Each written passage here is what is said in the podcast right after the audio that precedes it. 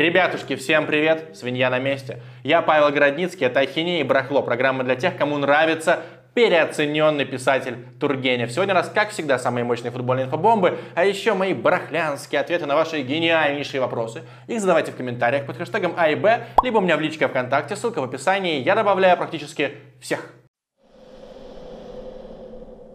Рубрика «Антикайф». Я сходил в футбольный хейт комментариях спрашивали, ну когда же ты снова пойдешь в фух, когда тебя позовут? Вот меня позвал Карен, и там теперь новый формат с гостем. Гость в этот раз был топовый, выпуск получился очень и очень фактурный, но меня попросили не светить гостя до того момента, как программа выйдет. Я лишь скажу, что этот же человек снимался в шоу «Культура» 4 года назад. Почему же антикайф? Все очень просто. Дело в том, что, вероятно, футбольный хейт и футбольные сплетни у Нечая выйдут в один день. То есть я, как какой-нибудь Игорь Федотов или Илья Геркус или даже Егор Крид, после того, как ушел от Тимати, буду светить щами сразу на двух каналах, на одной неделе, еще и на своем канале тоже что-то выпускать.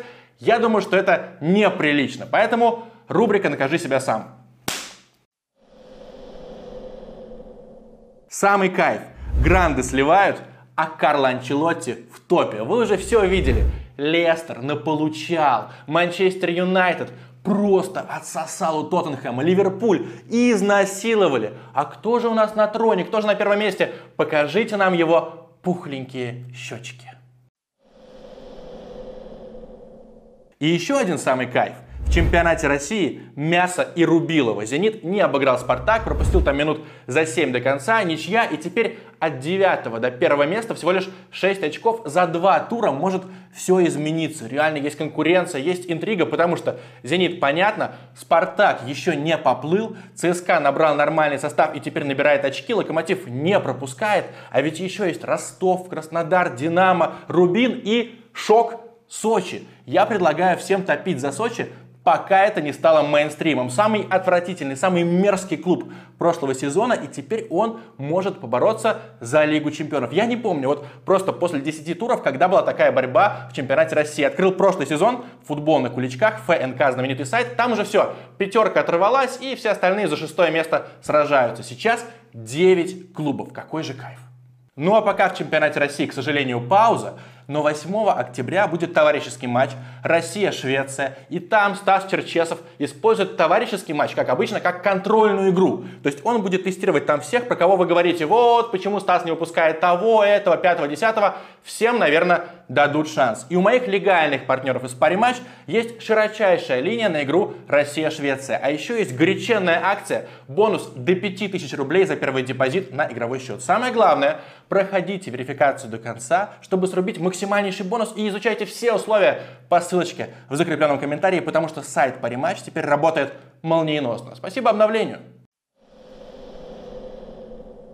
Нобель Рустамян сделал видос про Желька Бувача. Там целый час, вот ролик длиннющий, а мне нужно было записывать свое видео, иначе я не успел бы вам его запилить, поэтому я прошелся по тайм-кодам, посмотрел не целиком, но на сайте Атлетик, а это европейская медиа, уже вышли главные цитаты, и в России тоже появились самые важные реплики, и вот что самое главное, что Желька Бувач, который до сих пор не стал тренером Динамо и уже, возможно, не станет, об этом поговорим позже, он реально, судя по всему, посрался с Юргеном Клопом. Он очень долго был его ассистентом, и потом бац, и все, они как бы расстались. И вот что еще интересно, что Бувач, когда Ливерпуль стал чемпионом впервые за 30 лет, Бувач сам признался, что никого не поздравил, ни тренера, ни фанатов, типа я рад за них, но я не поздравлял. И во время интервью, как пишет Атлетик, Бувач даже не назвал фамилию Клопа. Зато вот что он сказал – по большому счету, все эти 18 лет, что он помогал Клопу, я чувствовал себя главным. Я выполнял ту же работу, просто у меня не было такого внимания этих интервью, но мне это и не было нужно. Просто на лицо у нас синдром второго тренера. Помните, Шустикова выгнал Слуцкий, потом Шустиков говорил, вот Слуцкий-то гандон, Слуцкий пидорас, Слуцкий с людьми прощаться не умеет, Слуцкий мразь. К сожалению, Шустиков умер. Или Пилипчук помогал Каррере и тоже потом всякое говнецо лил на Карреру. Ну, Каррера ждал, ждал, потом тоже ответил. И здесь, видимо, то же самое, они где-то не сошлись во взглядах, и теперь Бубыч говорит, да это все я делал, я, по сути, тренировал. Юрген Клоп, ну просто такая витрина, мужик, который делал шоу но тренером был я. Посмотрим, чего добьется Желька Бувач с Динамо, или если он захочет стать главным тренером. Там еще одна была цитата, что «я не планирую тренировать в ближайшее время, но только если Барселона позовет, вы даже не можете себе представить, какие клубы меня приглашали. Я тут в Динамо, спортивный директор. Судя по всему, просто Бувач не захотел тренировать Динамо, потому что понял, ага, у меня целый состав там всякие сдыхли, не буду позориться, но все равно опозорился, потому что он тоже причастен к поражению от Локомотива из Тбилиси. Эрик Шупоматинг стал игроком Баварии. Что в этом интересного? Эрик это такой камерунский Ерохин.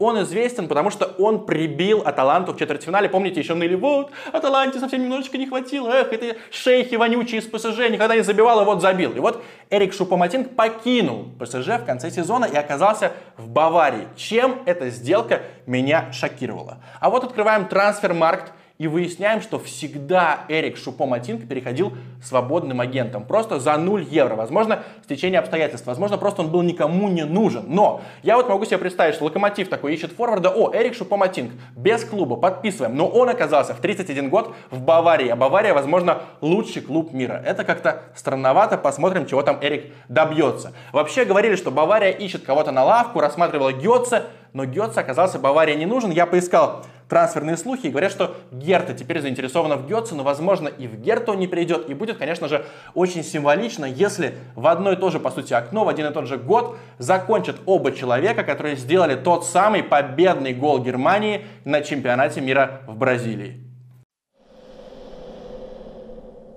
Далер Кузяев будет играть в России. Далер Кузяев полтора месяца ебал всем мозги, говорил, я хочу в Европу, я мечтаю о Европе. А там говорят, пожалуйста, Далер, 500 тысяч евро в год и мы тебя ждем. Он такой, нет, у меня минимальная планка лям. Либо не он это говорил, а его отец, его агент, его представители. Не так важно. Вот последнее, что всплыло, что Глазго Рейнджерс предлагал Далеру Кузяеву 500 тысяч евро в год, а Далер хотел миллион. И лучшая шутка по этому поводу, что Далер подумал, если они по Нарину платят 11,5 лямов долларов, то мне 500 тысяч это как-то совсем мало. Ну и на самом деле, вот серьезно, зачем ехать в чемпионат Шотландии, но только от отчаяния туда можно рвануть. Короче, Далер все так просуждал и понял, что Мечта мечтой, но деньги важнее, логичнее играть в России. Пока я записываю это видео, еще есть призрачный шансик, что Кузяев окажется в локомотиве. Но как я понял, уже все согласовано с «Зенитом», то есть там Лига Чемпионов, нормальный контракт. И самое главное, чтобы в этом контракте было прописано, например, что за 7 миллионов евро мы Кузяева отпускаем в Европу, если есть такое предложение. То есть если не торгуются, просто дают чемодан, все, Далер, удачи, пожалуйста, играй себе в Европе. Но я представляю,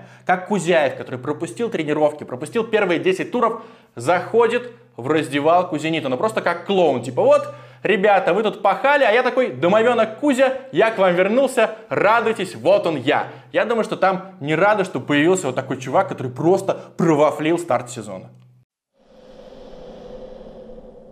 Барахло. Ваши декоративные вопросы, мои прикладные ответы фанаты монеточки поймут. Но для начала подписывайтесь, пожалуйста, на мой канал. Если там 18,4 тысячи подписчиков, нужно нажимать на кнопочку подписаться и бить в колокол, чтобы стало 18,5. Теперь к вопросам. Тебе не кажется, что Владимир Федотов станет следующим тренером «Зенита»? Логика тут понятная. Федотов тренировал Оренбург, так называемый фарм-клуб «Зенита», успешно, более-менее нормально. Потом перешел в Сочи, теперь идет в лидерах и будет резонно, если следующий шаг, вот он поднимается, и там уже «Зенит». Но мне кажется, что это маловероятно. Во-первых, Симака безумно верит. Вот у него кредит доверия примерно как у Спалетти в свое время, что Сергей Богданович, вы нас привели к двум титулам подряд, пожалуйста. Короче, нужно облажаться в прах и пух, чтобы тебя убрали, как раз как Спалетти весной 2014 года. И я думаю, что если уберут Симака, то позовут топового иностранца, чтобы он сразу все наладил, чтобы, о, Зенит суперклуб, пригласить сильных игроков, сильных легионеров. В общем, я слабо себе представляю, чтобы Федотов был после Симака. Кого-то все-таки посолиднее с титулами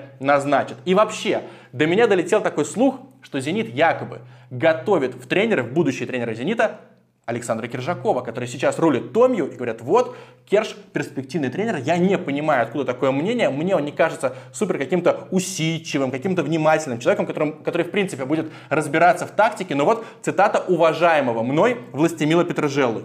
Киржаков будет лучшим тренером России через несколько лет. Вот проверим, это я не прав или Власта уже в маразме.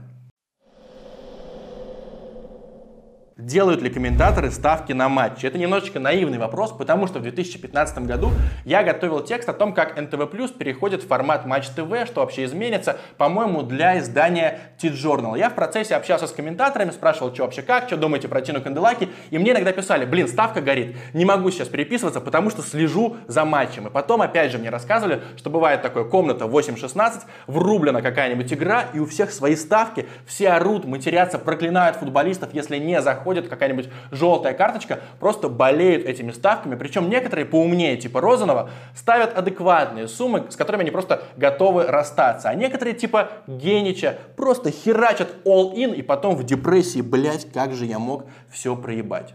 Но самая жесть, когда комментаторы делают ставки на те матчи, на которых сами и работают. Условный Черданцев комментирует условный матч Астон Вилла против Уотфорда. Унылейшее говно. Счет, например, 0-0, 77 минута, а у Чердака ставка на ауты, и ауты заходят, и он кричит «Аут!» Просто вот молчал там или ровненько все говорил, а потом аут, и ты понимаешь, что там была ставка. И Генича на этом ловили, и Розанов праздновал угловые, и Уткин тоже тотал больше отмечал, орал, вопил, хотя игра была совершенно проходной. Сейчас такого меньше, видимо, им сказали, ребята, пожалуйста, контролируйте себя в эфире. Ну и будет справедливо сказать, что есть один комментатор, который игнорирует и ставки, и ему предлагали тысячу раз рекламировать букмекеров. Он говорил, извините, пожалуйста, я отказываюсь. Угадывайте в комментах, что это за комментатор. Футболку какого игрока ты хотел бы получить при условии, что это игрок из клуба, которому ты не симпатизируешь?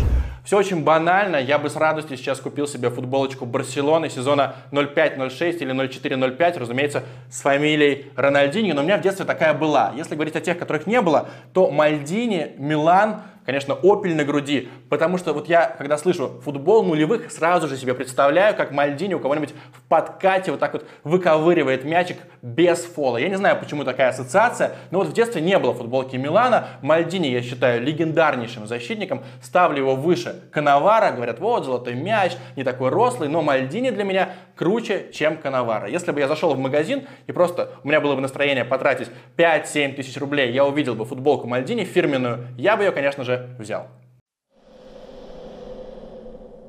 Как часто ты ходишь в кинотеатры? Я хожу очень редко, потому что мне не нравится ходить в кинотеатры. Больше всего меня бесят трейлеры. Ставьте лайк, кого тоже бесит, потому что если ты приходишь, например, вовремя, то тебе 20 минут будут показывать эти трейлеры, которые ты уже видел на кинопоиске, или которые ты в принципе не хочешь видеть, или там будет еще какая-нибудь реклама. То есть ты пришел к началу фильма, а тебе фильм не показывают. И сколько раз было такое, что я думал, ага, трейлеры обычно идут минут 18. Я приду, получается, на 10 минут позже. Я прихожу, а все уже фильм идет. Вот такой закон подлости, что когда ты специально опаздываешь, почему-то трейлеры идут меньше, и приходится идти вовремя, сидеть вот так вот, репу чесать, уставать от этого говнища. Во-вторых, фильмы стали в последнее время очень длинными, ужасно длинными. 2.20, 2.40, 3 часа. И люди такие сидят, сидят, терпят. У меня не хватает усидчивости для этого. Я хочу поставить на паузу, я хочу лечь, поспать, отдохнуть, своими делами заняться, в телефоне посидеть. Для меня 2,5 часа фокусироваться на кино, ну это просто подвиг. И третья, немного абсурдная причина, почему я разлюбил ходить в кино, потому что вот когда мне было лет 12-13, я пару раз в месяц гонял в воскресенье в 10 утра по самому дешевому билету за 50, за 100 рублей, и мне хватало еще на попкорн. И попкорн был вкуснее тогда. Вот как мороженое в СССР было вкуснее, и сосиски, и колбаски и так далее. Вот так и попкорн в нулевые был тепленький, такой вот просто ты им мог насытиться. И там эта корзина была такая тверденькая, ничего не рассыпалось. Сейчас тебе дают пакет холодного попкорна на отъебись. Ну, либо мне не везет с кинотеатрами. Как ты относишься к Meta Ratings? Если кто не знает, Meta Ratings — это такой сайт, где генерируют инсайды, где постят, вот, этот может перейти туда, этот согласовал то, этот сорвался, этому сбили цену. Для меня это помойка, там просто играет в угадайку. Была аналитика инсайдов Ивана Карпова, и у него попадание, ну, 50 на 50, как у какой-нибудь старой слепой бабки. Ага, этот перейдет, этот не перейдет, этот перейдет, этот не перейдет. Просто чувак пишет рандомные вещи. Для меня загадка, зачем sports.ru постоянно цитирует их инсайды и в скобках пишет Meta рейтингс, могли сразу в скобках написать «Не верьте, полная хуйня». Не хочешь ли устроить сходку в Санкт-Петербурге? Понимаете, я вообще никто, чтобы устраивать сходки. Когда у меня будет, например, 100 тысяч подписчиков, в моем лексиконе, возможно, появится такое слово. И то, я поступлю как Кирилл Бельский, фанат Челси, который ведет канал на ютубе про Челси, и он как-то написал в Телеграме, вот, будет матч Челси, я его буду смотреть в таком-то баре, приходите, вместе поболеем, все обсудим. Возможно, я поступлю так же. Будет какой-нибудь Эль Классика, Реал Барселона, я скажу, я в Питере буду смотреть в таком-то баре, пригоняйте, с вами тоже с радостью поговорим и про Эль Классика, и вообще про футбол. Если надо, будет сфоткаемся, хотя для меня загадка, зачем вообще со мной фоткаться. Ну вот, но такой сходки типа вот, я пришел, давайте, задавайте вопросы, такого точно не будет, я для этого слишком скромный русский футболист, которого ты бы хотел увидеть в Европе? Во-первых, Матвей Сафонов, потому что понятно, что Галицкий его из Краснодара как воспитанника никуда не отпустит, а у Сафонова башка на месте, надо развиваться. То есть я мечтаю, чтобы года через 2-3 российский вратарь играл в топовом европейском чемпионате. Я вижу все данные у Матвея Сафонова, чтобы он туда уехал. И во-вторых, пора возвращаться в Европу, опять же, через год там, или через два, или через три, Вячеславу Караваеву, потому что это самый недооцененный игрок «Зенита», я имею в виду русских футболистов. Он и техничный, и быстрый, и нормально отрабатывает в защите, хотя Уткин его, конечно же, засирал, что типа Жирков может в атаку, а Караваев нет. Это абсолютнейшая ересь, и у Караваева дефицитная позиция, и на него точно-точно будет спрос в Европе, если он продолжит играть как сейчас. Вот помните, Васюхин говорил про Маркиниеса, что он недополучает респекта по сравнению с атакой ПСЖ. Так и здесь Караваев недополучает респекта.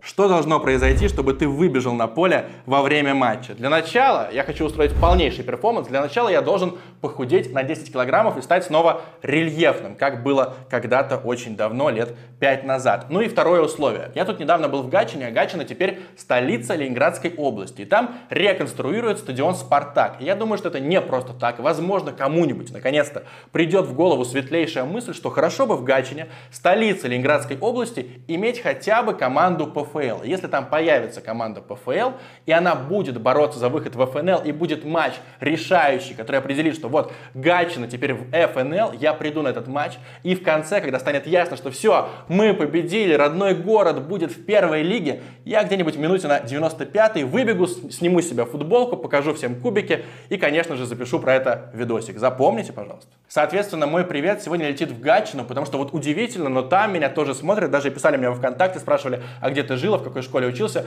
Мне было крайне приятно. Еще раз приветик летит в Гатчину. Подписывайтесь на мой канал, ставьте лайки и дизлайки, пишите комменты. Чао!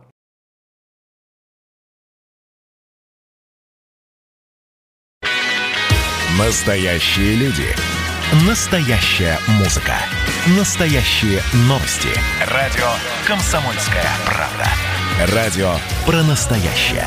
97,2 FM. Кашин, Чесноков. Отдельная тема. Всем привет, я Олег Кашин, в московской студии Эдвард Чесноков, и мы, наверное, с недоумением наблюдаем за народными волнениями в Киргизии. Здравствуйте, Эдвард. Здравствуйте, Олег Владимирович. Какие уже по счету эта революция в Киргизии? Третья на нашем веку. И что, стало ли там лучше? Я уже включаю такой режим турбоватника, наверное, нет. И что? Какие здесь русские интересы? Есть ли среди киргизских революционеров тот, кто бы говорил, что давайте крепить интеграцию с Россией, потому что она защищает нас от бездуховного западного сарасизма? Я думаю, что нет, и бог с ними. И бог с ними. На этом мы закончили обсуждение киргизской темы и обращаемся к Карабаху. Три минуты назад зам госсекретаря США в телефонных разговорах с главами МИД Армении и Азербайджана призвал их к немедленному прекращению огня. Но мы думаем, что они не прекратят, правильно? Да, конечно, чего им прекращать? Слушайте, э, мы так наш МИД ругаем, что они выразили обеспокоенность, выражают, но эти-то ребята, американцы, э, Баку ориентируются на Турцию, Турция отмашки прекращать не давала, потому что может какой-нибудь инженер в Анкаре, тот самый зять Эрдогана, который там эти байрактары, беспилотники ваяет, щелкнуть пальцем, и все эти замечательные беспилотники превратятся в тыквенные беспилотники. Ну, э, а они этого не делают, а Армения, в свою очередь, ориентируется не столько на США, там, сколько там на Францию, например, на Европу и так далее. Ну, естественно, они не прекратят. Прекрасно, но они далеко, а мы как бы близко. И вот этот клич Путин в виде войска, в виде миротворцев, он звучит уже не только из интеллигентских гостиных типа Виктора Шендеровича, но и от военкоров российских, которые, по-моему, практически все находятся на Семена, с Армянской. Вы, вы это на Семена Пегова намекаете? Э, самый громкий был, конечно, Семен Пегов, но еще раз об интересный момент, да, угу. только на армянской стороне находится огромное количество российских журналистов, на азербайджанской... Пол... Дарью Асламову и Коца, и Коца, Коца Коца, да, да, да, да, да, и Коца, и много Но при кого этом, сейчас. Олег Владимирович, да. почему-то из Степанакерта эвакуировались, уехали все западные журналисты, почти все. С чего бы это? Может, им по дипломатической линии сказали, чтобы, знаете, Степанакерт в полуокружении, ну, пора драть когти. Ну, вы знаете, судя по картинкам из Степанакерта, когда уже на город, на балконы наших советских пятиэтажек падают, да, абсолютно, я бы на месте дипломатов и без отмашки оттуда бежал, да и вообще, какие дипломаты могут быть в непризнанной Нагорно-Карабахской республике? Э, дипломаты, которые в WhatsApp сидят и тебе пишут что-то, ну, вот, почти вот, как вот, да. музыканты, приезжающие с кейтерингом в Пальмиру. И все-таки какая вероятность, что российские миротворцы там могут появиться? И какая вероятность, что Россия услышит и скажет, да, давно Ох, хотела знаете, ввести да, свои войска? Смотрели мы Сирию, и там все-таки была официальная просьба парламента, партии и правительства. Здесь мы ничего подобного не видим. Там Пашинян что-то такое негромко сказал. Ну, не видим этого. И при этом, смотрите, с точки зрения международного сообщества, о, господи, сейчас я открою портал ВАД, это территория Азербайджана. И Какие вопросы? Это да, не территория ОДКБ. Даже с точки зрения Армении это территория Азербайджана, да, да, но это, это не мешает, смешное, да, да. не мешает Армении, не мешает Армении ее контролировать. Но все же, понимаете, вот недавно был опрос, по-моему, того же Семена Пегова, вернее, угу. в ответ на Пегова, а готовы ли вы умирать за Карабах? И когда 97% пользователей Телеграма ответили нет, не готовы, Семен Пегов написал как раз, что просто те, кто готов, не сидят в соцсетях, но они готовы, они умирали в Донбассе, умирали в Сирии, и теперь готовы. Я Видимо, не знаю, за русский как... мир они в Карабахе будут умирать или что?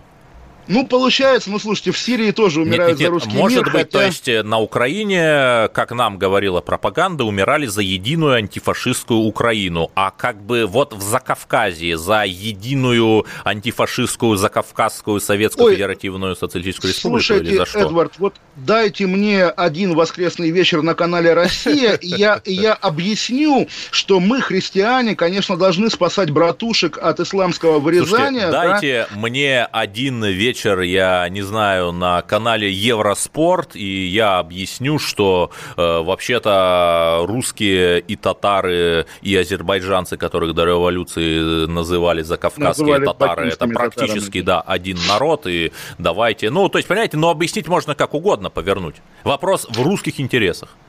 Ну, вы знаете, есть русские интересы, а есть э, с подачи, я думаю, мы о ней еще поговорим, Ирины Славиной, интересы Российской Федерации. И, по-моему, совершенно очевидно, что Российская Федерация немножко со злорадством смотрит на шатающийся трон Соросенка Пашиняна, что вот а, выскочка, а, да, да, вы сказали стал, стал... Поросенка, Соросенко, а, потому, понятно, что, да. потому что эта фотография Пашиняна с Соросом, по-моему, даже фейковая, фотошопная, mm. ходит по соцсетям. Смотрите, это ваш союзник и такой улыбающийся Пашинян в компании да, Сороса. Да, да. Фото жаба, дум... на которой жаба справа. Это я ну, про Сороса. Вот-вот-вот, да. Mm. Я думаю, что Российская Федерация была бы не прочь, конечно, держа руки в карманах и никак не вмешиваясь, наблюдать за тем, как падет режим Пашиняна и вернутся Ох, старые как добрые... Вы говорите, вам нам бы сейчас дать камеру и отправиться снимать какой-нибудь фильм «10 лет октября». Помните, где они там Орлов да, сшибают да. с оградки конечно, Зимнего дворца? Конечно, конечно. Ну, надо, я думаю, начинать с коляски, падающей с Потемкинской да, лестницы. Да, да, да.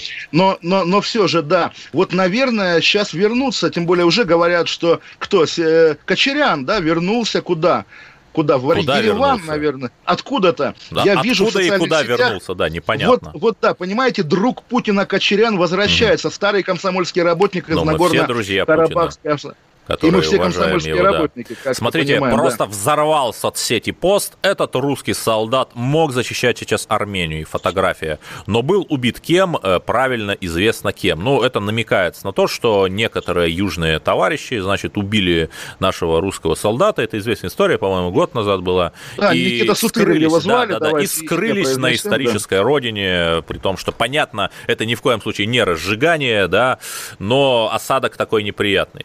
Ну, слушайте, на самом деле тут тоже можно рифмовать, тем более, да, вот Никита Сутырин его звали, он действительно воевал в спецназе, воевал в Сирии, и его угу. убили прямо армянские бандиты во дворе своего дома. Ну, скажем так, его убили мигранты, я не хочу обращать, заострять внимание на их национальности. Не, подождите, они, они были армяне, и они, главное, кроме там одного самого такого меньше всего участвовавшего, да, они уехали в Армению. Это было год а, назад. Ну, у нас, понимаете, пор... у нас люди разных национальностей, орудуют и убивают русских, я бы не стал именно опять-таки разжигать. Я лишь говорю э. о том, что он не выдан э, вот, вот, вот нашим. Да, да, он, разумеется, не выдан, разумеется, да. Не и выдан. здесь-то вопрос, как бы, вот да. давайте теперь Армения срочно, желая как бы завоевать доверие Российской Федерации, за сутки, за двое найдет этих убийц, он там не один, ну, кстати, найдет убийц да, да. Где, где-то в Ереване. Был бы интересный этот самый э, поворот кейс, из серии. Вот кейс, это да. поворот а мы бы сказали, ну, спасибо, конечно, но войска не введем, да? Просто Нет, тут еще мы бы, мы бы взяли история. сначала этих убийц, да, а да, потом да. бы сказали. А, вы помните, как уже чуть раньше, там года три назад, российский солдат с базы в Гюмри, Пермяков, сошел да, с ума, видимо, как-то да. и вырезал целую армянскую семью. Вы помните, что после этого началось? Ну, Вся Армения началась, стояла... да, да, да. И, ну, а, во-первых, как истерика? Оправданная истерика, потому что запредельное преступление, и вот он преступник, которого нельзя арестовывать, потому что он российский солдат на российской военной базе. Вся Армения вышла на улицы, она была на грани революции, и даже понимая значение российских военных для выживания армянского государства,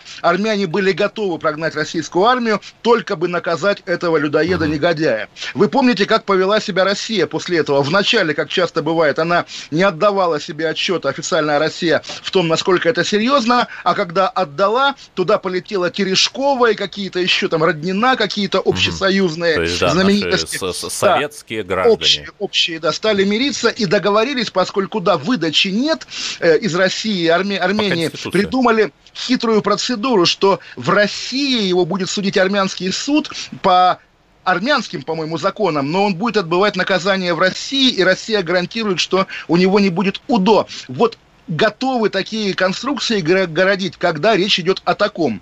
И мы понимаем, что вот есть этот кейс, а есть кейс Сутырина, где ничего подобного не ничего было. Подобного Но не было. ничего подобного не было, потому что, еще раз напомню, с чего началась проблема Пермякова? С того, что вся Армения вышла на улицу. Угу. Когда армянские бандиты убили э, Сутырина, Но, не вышел вообще раз, давайте все-таки не будем разжигать и не будем говорить про армянских бандитов. Давайте будем говорить там мигранты, да, вы, ну, ну у, у людей может сложиться неправильная граждан, история. Маршал Баграмян, великий армянин. Маршал Баграмян, да. много великих армян. Слушайте, да. я сам в душе армянин, как ага. говорится, да. Э, в, как, в каком-то смысле. Так что нет, нет, нет, конечно. Ну, да, Эдвардян ну, и Кашинян. Да, в семье не без урода, это понятно, да, вот такие как бы люди с армянскими паспортами, армянскими вот, фамилиями, да, вот да, они да, убили да. и уехали, да, да, да, да. Ну вот и здесь, наверное, нам нужно как-то свести концы с концами, сказать что-то. Но у меня, знаете, такое ощущение, что э, мы сейчас находимся в положении цейтнота, потому что эти две стороны, они уже втянулись в войну, уже после того, как Алиев накачал э, народ пропагандой, ему уже сложно как-то отступать. Армения отступать в принципе не может, потому что это будет некуда, уже некуда. Крахом. Да, абсолютно конечно. некуда, когда там, там же все простреливается из э, орудий э, легких, понимаете? Кассет, кассетные боеприпасы да. даже видели. В общем, да, э, цейтнот или цуксванг, нечего делать, и остается только, ну не знаю, И каждый следующий наблюдать. ход ухудшает ситуацию, но я да, все-таки да, надеюсь, да. что Эрдоган и Путин, например, созвонятся, может быть, там Макрон на ней на троих сообразят и что-то как-то вырулят, потому что, ну, еще одна война э, на фоне там Сирии, Донбасса, Киргизии, Белоруссии, да чего угодно, ну, нам как-то не нужна. Приднестровье, согласитесь. Ну, с другой стороны, войной больше, войной меньше, и так все летит в ад, и как ничего знаете, хорошего уже не будет. С, да. Это давайте вернемся через... на спину слона может ее переломить, и у нас все это через понимают. пару минут давайте вернемся, Эдвард. Олег Кашин, Эдвард да. Чесноков, радио «Комсомольская правда». Оставайтесь с нами. Оставайтесь с нами. Кашин, Чесноков. Отдельная тема. Георгий Бофт.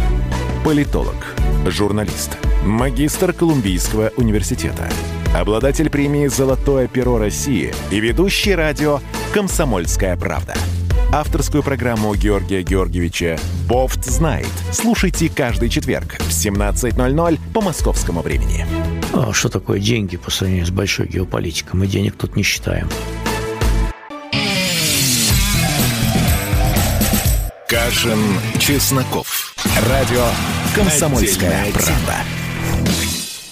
Олег Кашин, Эдвард Чесноков и сегодня нижегородский губернатор Глеб Никитин пообещал больше не убирать святые свечи с места самосожжения журналистки Ирины Славиной, потому что, оказывается, вот как в Москве с моста, где убили Бориса Немцова, уже пять лет убирают святые портреты, так и в Нижнем тут же коммунальщики, вот, видимо, на рефлексе, стали место самосожжения расчищать. Эдвард, почему так происходит, как вы считаете? Да не знаю, у нас люди не понимают, как реагировать. Люди, я имею в виду руководители, хотя там вроде бы молодой прогрессивный губернатор, что он там этот спецкурс Ну вот как раз, как раз молодой прогрессивный да. в итоге на третий день написал да, ведь душевный человеческий да. пост. Душевный человеческий пост, что Но это большая день, трагедия. Да. На, на, да, наверное, наверное, он не сообразил, может быть, даже из Москвы его пнули. А сообщение о том, что самосожжение ее не связано с допросами и обысками, местный СК выпустил через три часа после ее смерти. То есть это они умеют. И да, вот меня поражает, конечно, и давайте говорить об этом, да. почему российские власти, государства и их там, не знаю, медиа обслуживание тут же в любой ситуации, когда кто-то страдает, неважно от чего и Ищут как... Ищут Ходорковского значит, и Сороса, да? Нет, не, не, не, занимаются виктимблеймингом, что ага. она была сумасшедшая, она там то, она все. Порицанием и даже сына... жертвы объясним. Да, да, да, порицанием жертвы, говоря по-русски. И даже, представляете, Эдвард, у сына у нее были неоплаченные штрафы. Об этом тоже писали, вот понятно, какие а, медиа. А про летающего макаронного монстра вы сказали? Про летающего макаронного монстра мы говорили в четверг, угу. и сейчас он как-то не звучит в этом контексте. Хотя, насколько понимаю, да, истории связанные, вечный поиск руки Ходорковского там, где есть критики власти. Это отдельная тема, про которую тоже я Нет, хочу... Ну, при всем уважении, 120 тысяч долларов там откуда-то нашлись в деле, в смысле при обыске. Я Это, не думаю, ну, что слушайте, их подкинули. Ну, не у Захарченко же их взяли и подкинули. Подождите, Эдвард, 120 тысяч – это 120 тысяч, не 120 миллионов. Любая семья, там, имеющая недвижимость, имеет какие-то сбережения, да, наличными, неналичными, и говорит, что хранение дома денег – это по умолчанию криминал. Ну, слушайте, я ну, разведу да, руками. я с вами согласен, пока еще не Булгаков, чтобы сдавать валюту, да. Да, да, да, все-таки времена не те. И мне бы хотелось сказать все-таки, да, потому что, ну да, мы понимаем, что действительно Ирина Славина могла быть каким угодно, там, не знаю, человеком слабым, ранимым, даже с проукраинской позицией, которые ей тоже предъявляют, здесь как бы вопросов нет. Это вопрос она, человечности. Она, она, она человек, да.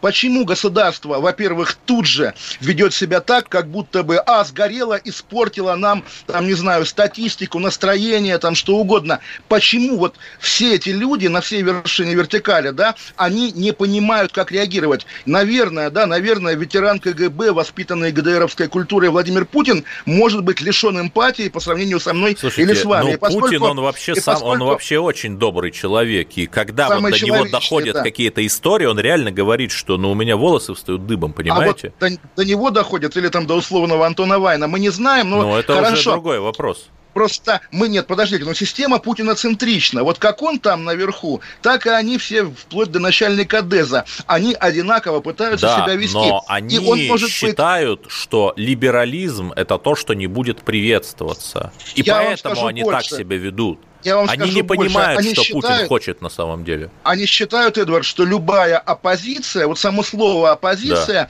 да. это, это что-то вроде ваххабистского подполья. Человек, который вот на открытую Россию ездил на мероприятие, Славина не ездила, надо сказать, тоже ее вызывали как свидетеля.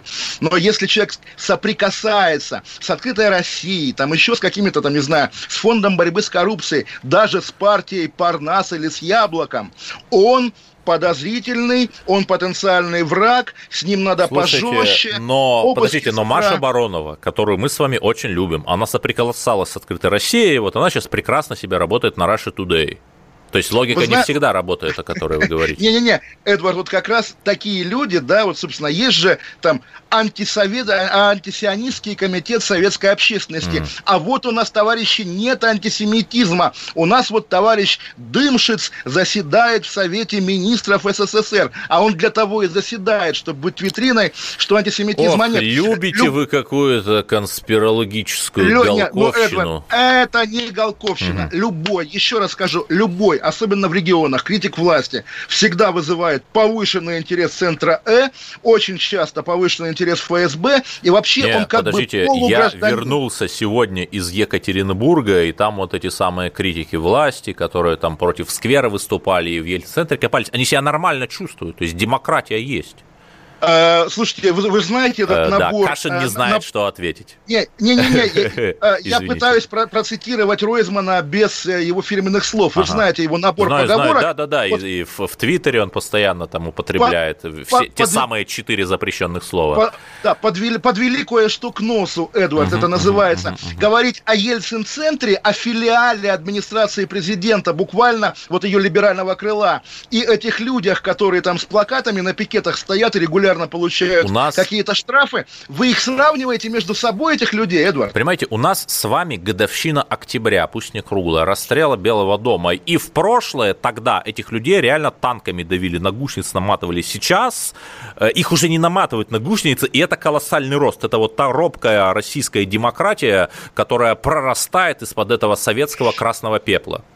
Да, это как э, в Чеченской республике Ичкерия раньше отрезали головы, да, теперь только сажают на бутылку. Видите, какой ну, прогресс. не в таком Эдвард. большом количестве, кстати, как Нет. нам это кажется. Причем я ну, не оправдываю это. Слушайте, каждое, что называется, набутыливание, Нет, согласен, да, это, это, ужасно, это преступление, да. да. Все-таки, вот вы правильно сказали, действительно, вот то, что сейчас, вот эта полицейщина, все это началось в октябре 93 -го да. года. Естественно, вся, все, что мы говорим там, Путин, чекисты, да, да, да. питерские силовики, это И при этом, оттуда, когда окно же Авертона да. распахнула вот эта интеллигенция, подписавшая письмо 43. Помните, да, раздавите гадину, там, задавите коммунистов но, но, и намотайте, Эдвард, намотайте из, на гусеницы. Из, из, это, из этой интеллигенции потом добрая половина стала доверенными лицами Владимира Путина все-таки. Ну, не половина, куда меньше, но, понимаете, не но, половина куда меньше, куда больше. Там, не знаю, тем более не только писатели. И при этом там, один из Марк них, Сахаров, я не буду, я да, не буду говорить кто, он преподавал у меня в литературном институте и говорил, что вот это вот э,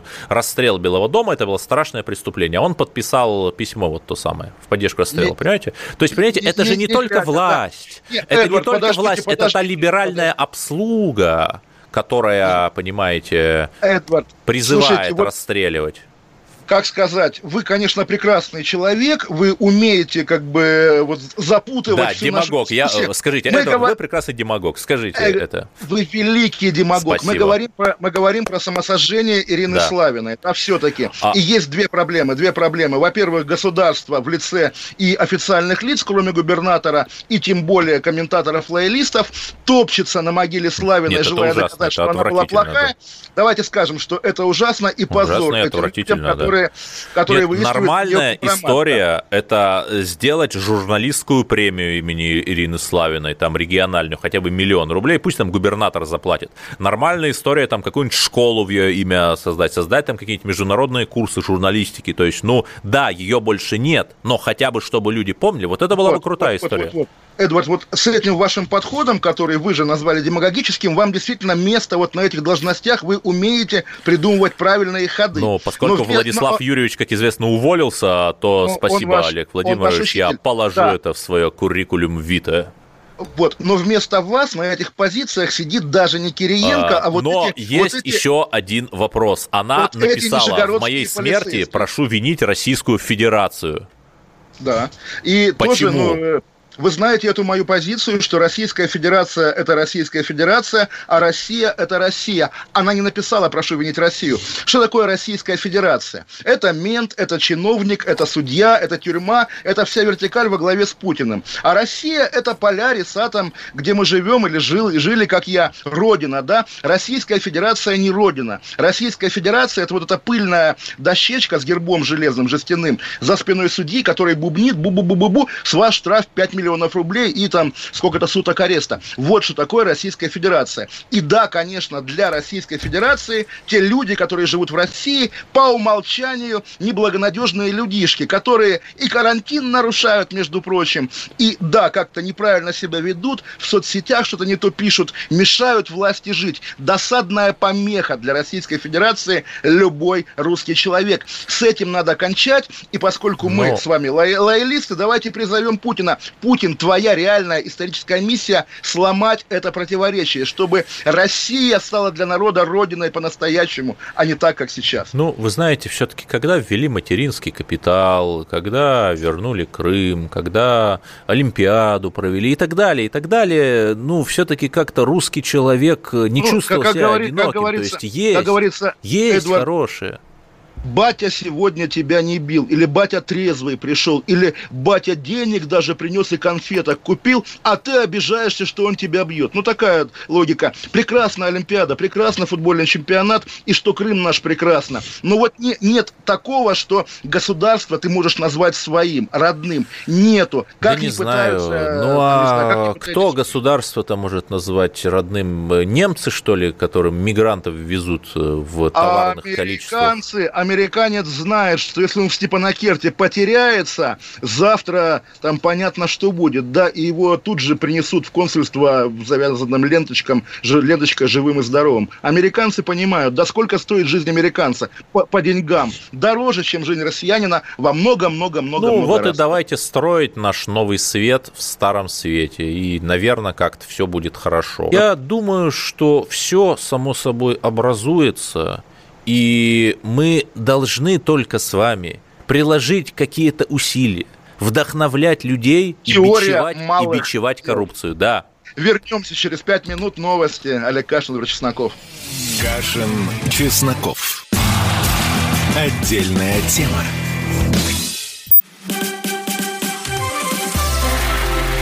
Это было начало.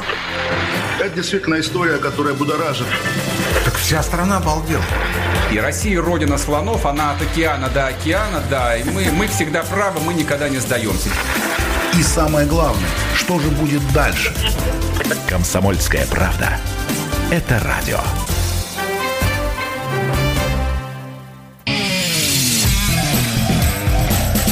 Кашин, Чесноков. Отдельная тема. Олег Кашин, Эдвард Чесноков. И вот на фоне армяно-азербайджанского обострения такой довольно смелый кадровый ход российского руководства. Почти азербайджанец, ну, этнический лезгин. Сергей Меликов стал главой, и в Рио главы пока, в Рио главы Дагестана. То есть, несмотря на то, что это может вызвать какие-то протесты, там, не знаю кого, аварцев, да, или кумыков, по крайней мере, или идея русских. про про русских интересно. Сегодня вы видели, Владимир Путин, представляя Меликова, говорил о том, что дагестанцы особый народ, они нетерпимы к чиновничьему хамству, равнодушию. То есть буквально напрашивается... Таки, таки, что не, в этом плохого? Не то, не то, что эти русские, это прекрасно, но я не знаю, чем дагестанец лучше меня или вас. Почему именно дагестанцев надо в этом смысле выделять? И все же, вот мы же на днях буквально говорили о том, что Кавказу бы не помешал русский генерал-губернатор. И как раз русским генерал-губернатором да, помните, был Васильев. это совершенно блистательно замечательные строки да. Лермонтова. Однажды русский генерал из гор к Тифлису проезжал, ребенка пленного он вез и так далее, и так далее. Вот, э, и, и потом и Божья благодать сошла на Грузию. Она цвела за гранью дружеских штыков, не опасайся врагов. Вот это большая русская культура, вокруг которой все расцветает. Я с вами согласен, да. Но вопрос э, не в том, что там Васильева сняли, вопрос в том, а есть ли вообще какой-то, в принципе, подход к, э, скажем так, э, урегулированию, европеизации вот всей этой истории, потому что если мы прочитаем главного дагестанского travel-блогера, уважаемую нами и вами журналистку Екатерину Винокурову, то вот даже она признает, что последнее время там стало как-то пожестче, и женщин в юбке могут с пляжа прогнать и так далее, и так далее, хотя, казалось бы, Васильев.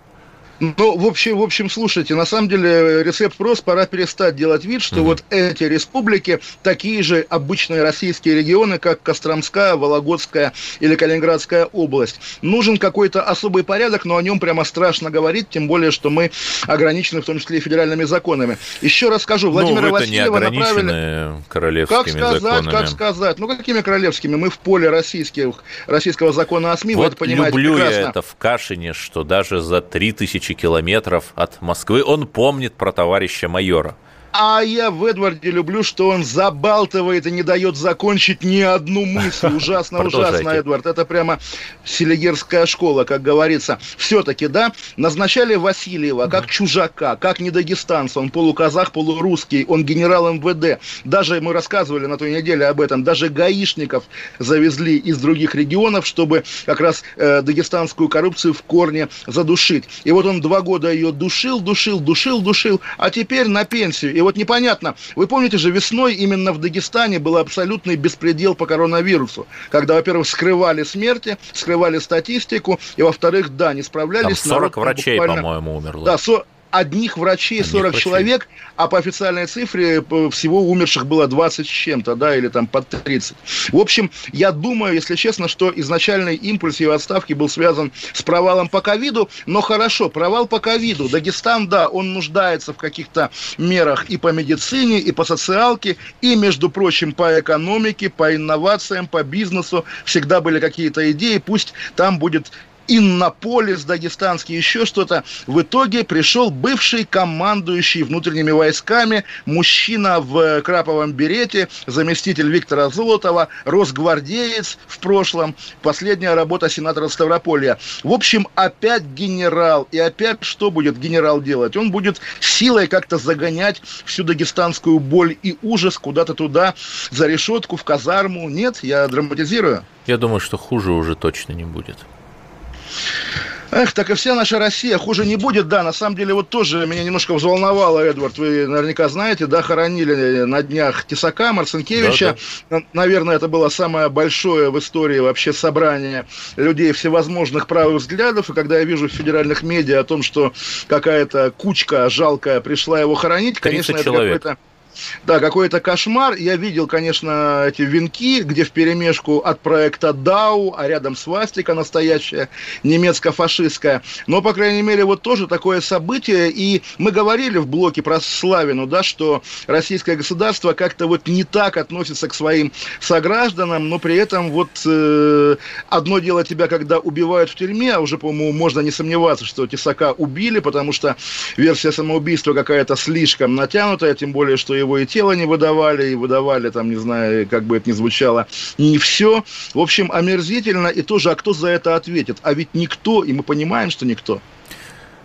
Я с вами согласен, э, но я не совсем понимаю позицию наших СМИ. Я же видел фотографии в соцсетях, репортажа, там было очень много колоритных таких вот, ну, практически с такими околонацистскими татуировками. Ну, сняли бы какой-то репортаж там, сделали бы правильный монтаж, сказали бы, вот, смотрите, русский фашизм поднимает голову, значит, правильно, 282 статья и так далее, и так далее. Э, но вот не было даже этого, какой-то заговор молчания вокруг э, похорон похорон, вот. похорон Тесака, и самое главное, того масштаба, который они приобрели. Вот почему? за сегодняшний эфир вы уже дважды делаете такую прямо крутейшую заявку на должность вот главного советника Кремля по таким вопросам.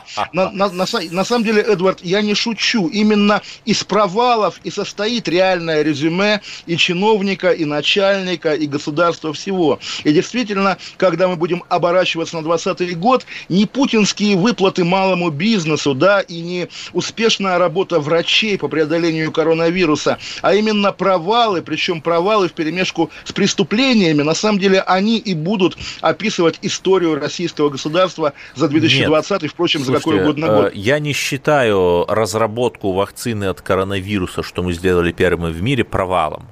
Но я думаю, если Трамп уколется российской вакциной, то это уже будет колоссальный подарок демократам, а мы продолжаем болеть за Трампа все-таки. Я просто наблюдаю, как какие-то... Болеть за Трампа в смысле лечь в госпиталь ковидников или что? Э, ну, вот вы же не любите пошлые, пошлые выражения сленговые. Если я скажу «топить за Трампа», это будет это, уже вот снижая, да. снижаемая Поддерживать лексика, его всеми фибрами его. нашей республиканской души. Ну, слушайте, вот оказывается, да, душа у нас на самом деле республиканская, но это все-таки действительно, я думаю, наша антисоветская прививка, потому что, когда мы видим мировую левую интеллигенцию, она вызывает естественный протест любого нормального русского человека. Ох, не говорите, мой милый Олег Владимирович, не говорите, и вроде я бы хотел э, как-то нащупать какую-то почву под ногами, что-то хорошее, но вот все же видели, что происходило на Камчатке. Вы этих дохлых осьминогов видели, самых больших, по-моему, если не в мире, то на Тихоокеанском побережье. И совершенно, как бы, опять две параллельных реальности. То есть одна реальность, когда нам говорят, что там какая-то страшная катастрофа, показывают спутниковые снимки, окей. И вторая реальность, когда там какой-то местный блогер, и это тоже публикуют в провластных телеграм-каналах, говорит, вот я прошелся 4 километра, никаких мертвых осьминогов не, не видел. Что это? Ну, очень, очень просто, вы знаете, да, тоже вот когда говорят, а у министра обороны Шойгу очень хорошая репутация. Mm-hmm. Она потому хорошая, что Министерство обороны не жалеет буквально денег на покупку блоков даже в телеграм-каналах, чтобы ни, ни никто не критиковал Министерство обороны. И когда некая экологическая проблема там, где много российских военных, и говорят, что ее причина не ясна, начинаешь думать, а так ли она не ясна? Ну и тоже, Эдвард, давайте пошутим, понятно, что это плоская шутка будет, но все же, а почему же эти осьминоги не съели Рафаэлку? Наверное, у них были проблемы с обменом веществ, да, Эдвард? Или сами себя отравили? Ох, злобно вы шутите. Я не знаю. Извините, э, пожалуйста. Я хотел бы согласиться с Кашиным и призвать власти Камчатского края помнить что если они далеко и в другом часовом поясе, и что если, когда в Москве 15.00, то на Камчатке полночь, что все-таки надо – надо следить за экологией, потому что больше ничего там сложно найти. Я был на Камчатке. Это очень тяжелое впечатление. Там вот эти вот стоят пятиэтажки, весь город пятиэтажки, вот эти вот совковые. Кое-где они обшиты керамогранитом, и это выглядит еще более чудовищно. То есть, когда ты видишь эту невероятную природу, эти пятиэтажки, то хочется взять динамит. Вот помните, я, я говорил про разницу между Россией и Российской Федерацией. Давайте пятиэтажки тоже оставим Российской Федерации. Хотя, на самом деле, ну, слушайте, мы в них росли, поэтому, я думаю, ничего другого у нас уже не будет. Когда говорят, вот, хороший город, любимый город, черепичные крыши, там, брусчатка, легко полюбить такое господи, какой-нибудь там, не знаю, Штутгарт, да, стандартный усредненный европейский город. Полюбите пятиэтажку, полюбите пятиэтажку, если другой родины нет. Родина некрасивая, да, вот ее все равно жалко. Мы давайте будем снова уходить на небольшой перерыв, а, а потом, Эдвард, я вас предлагаю, призываю к ним маленькой исторической дискуссии о роли Михаила Сергеевича Горбачева в истории Ох, России и человечества, горячо, наверное. Да. Давайте попробуем, да? Давайте. Потому что слишком много поводов в эти дни. Уходим на две минуты. Олег Кашин, Эдвард Чесноков. Отдельная тема. Радио «Комсомольская правда». Пожалуйста, оставайтесь с нами, не бросайте нас. Кашин, Чесноков. Отдельная тема. Красное на черном. Красное на черном.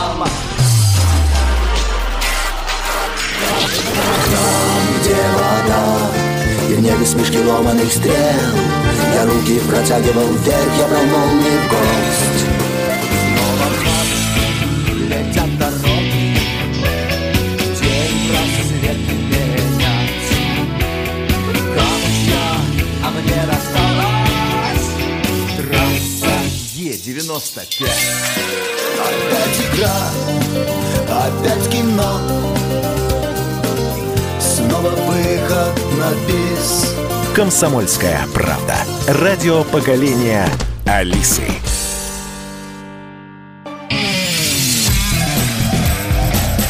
Кашин, Чесноков. Отдельная тема.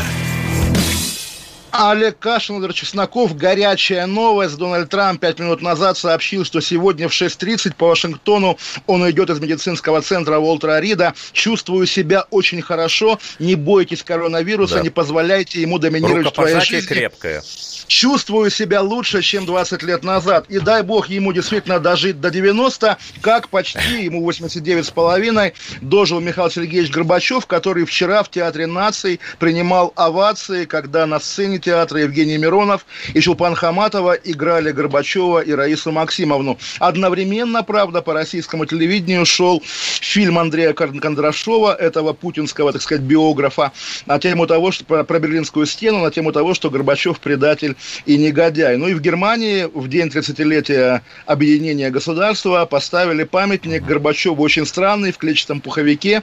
В общем, дни, дни Горбачева на удавком, как говорили в моей юности, да.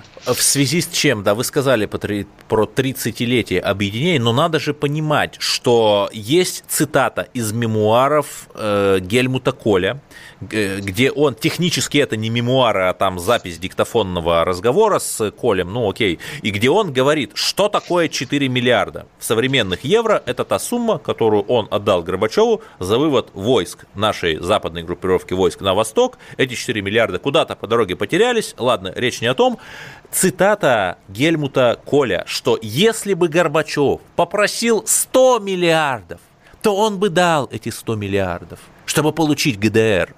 Это говорит о том, что немцев можно было уболтать на что угодно, как и американцев, которые вместе с Бушем старшим находились на волне такой эйфории от окончания холодной воды. Можно было их уболтать, чтобы мы выходим из Восточной Германии, они вышли в Западной. Можно было их уболтать, что мы выходим из Восточной Германии, вы надавливаете на Японию, чтобы она там курила, признала русскими и так далее, и так далее. Все эти возможности были бездарно слиты. Вы знаете, вы знаете, Эдвард, предыдущие 45 минут мы обсуждали, как как Российская Федерация себя ведет с Арменией, с Киргизией, с какими-то такими, в общем, гораздо менее хищными, чем, чем Западная Германия государствами. Кстати, Абхазия, если знаете, арестовали полевого командира Абхаза из, из Донбасса, который, собственно, сотрудник администрации президента Абхазии.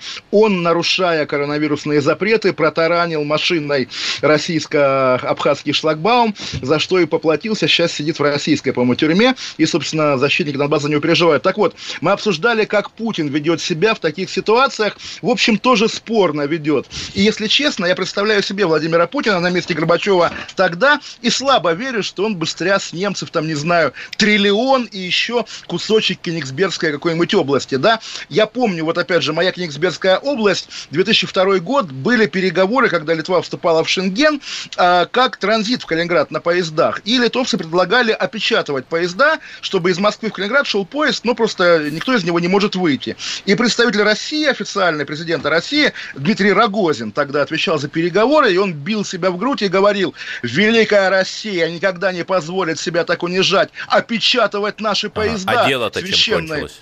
Визами, Эдвард, визами, понимаете? Вот Великая Россия всегда почему-то вот себя бьет в грудь, а потом получает Нет, по подождите, низшему подождите, разряду. Но Поэтому... поезда-то в итоге не опечатывают, насколько я знаю. Да, как, конечно, просто ты должен, покупая билет, получать визу, и билет на сегодня купить нельзя. Нужно только на завтра, чтобы Но. за сутки литовцы тебе сделали упрощенную быструю визу. В общем, поэтому, показывая на Горбачева пальцем, да, пожалуйста, имейте в виду, как бы на его месте вел себя Владимир Путин. Я не думаю, что он был бы ну, не знаю, умнее Горбачева, Олег тоньше Я Горбачева. понимаю, что избит мой аргумент. Ну, Крым-то вернули, понимаете. Ну, все. Крым вернули прекрасно. Да. И что? Так Горбачев, извините. Горбачев, Эдвард, Советский Союз не распускал. Горбачев, как лев, до последней минуты дрался за сохранение Советского Союза. И, как стало уже окончательно известно из рассекреченных американцами переговоров, Ельцин и Кравчук разрубили по-живому Советский Союз, естественно, вопреки желанию Горбачева. Между прочим, тоже интересно, сегодня американцы, продолжая рассекречивать переговоры своих бывших президентов, опубликовали, не, не сегодня опубликовали сегодня мы заметили, «Медуза» заметила а, переговоры э, Путина уже и Клинтона после гибели подлодки Курск. Интересный разговор, просто психологически, да, такой молодой, неуверенный в себе Путин, но просто удивительно, он так давно у власти, что американцы, у них уже истек срок давности по переговорам с Путиным, по первым, да, потому что много лет прошло. Удивительно, поза-поза прошлый президент Клинтон. Это уже давнее-давнее прошлое для США, а Путин для нас наше и настоящее, и будущее но при этом ему там предлагают совершить какой-то популистский шаг, там послать подводную лодку, при этом, насколько я понимаю, тогда вот такой маленькой спасательной подводной лодки на Северном флоте не было. И Путин говорит, что он не будет идти на шаги чисто ради рейтинга. Мне кажется, да, это конечно, очень здравая, да, конечно, хорошая конечно, позиция. Конечно, но то, что мы говорили при этом о его эмпатии, да, мы также помним, что если бы он первые комментарии по Курску давал не из Сочи, где он отдыхал и не прерывал отпуск, а сразу бы вылетел в Ведяево, наверное, иначе бы и народ воспринимал ту, ту трагедию. А так я имею даже подшивку, не подшивку, репринт книги «Комсомольская правда» тогдашнего 2000 года, которая тоже спрашивает, эй, а где этот верховный подводник Путин? А он в Сочи отдыхает. Вот вопрос эмпатии Владимира Путина Нет, действительно... Я думаю, что ему... все-таки не не отдыхал, а работал. Ну да, ну, президент был молодой еще, многого не понимал. Да, я думаю, вот с тех пор, когда он там и на зимнюю вишню тут же полетел, там да, еще да, куда-то, да. это у него преодоление комплекса и помните, 2000 года. в Хабаровске он... было, он туда полетел даже новогоднее обращение, да, помните, да, да, это из Хабаровска или Забайкалья, не помню, да, когда перезаписывал прямо с места события. Не, молодец, он учится на своих ошибках, да, безусловно, безусловно, как бы, да. Мы похвалим так свысока Владимира Путина. Конечно, он на голову выше и чиновников 90-х годов, и большинства своих критиков сегодняшних. Это не вопрос, это не проблема. Проблема в том, что на личность Владимира Путина замыкается в России в принципе все. И вот мы с вами даже наши скромные эфиры вынуждены вести с оглядкой на Владимира Путина как бы его не обидеть и не травмировать. Ну, понимаете, ну, в России власть всегда была сакрализована, понимаете? Властитель мог называться там хозяин земли русской, царь, первый секретарь, и, император. И, вот тот человек, был человек всегда, да. который пытался ее десакрализовать, чтобы сделать нас чуть цивилизованнее, он теперь огребает даже от вас, Эдвард Горбачев. Да, общем, самый, самый ненавидимый, кстати, наверное, политик. Даже да, Чубайса да, да, кстати, больше любит. Кстати, что мы узнали из спектакля, и это оказалось правда, я не знал, хотя я интересовался биографией Горбачева, Раиса Максимовна называла его Микки, как Александра Забавно. Федорова называла Никки Николая II. Тоже удивительное ну, и, в общем, сближение. Некоторые конечно. совпадения, да, да, да. Но мы ну, дожили общем... до понедельника, и точно так же до вторника мы доживем. Дай бог, до завтра, друзья Я, мои. кстати, Олег от гриппа прививку сделал. В Москве можно. Стоят газельки белые и а колют. от ковида, от ковида не дают ну, еще? Всему, всему свое время. Хорошо, до завтра тогда, друзья. До свидания. Олег Кашин, Чесноков. Отдельная тема. Кашин, Чесноков. Отдельная тема.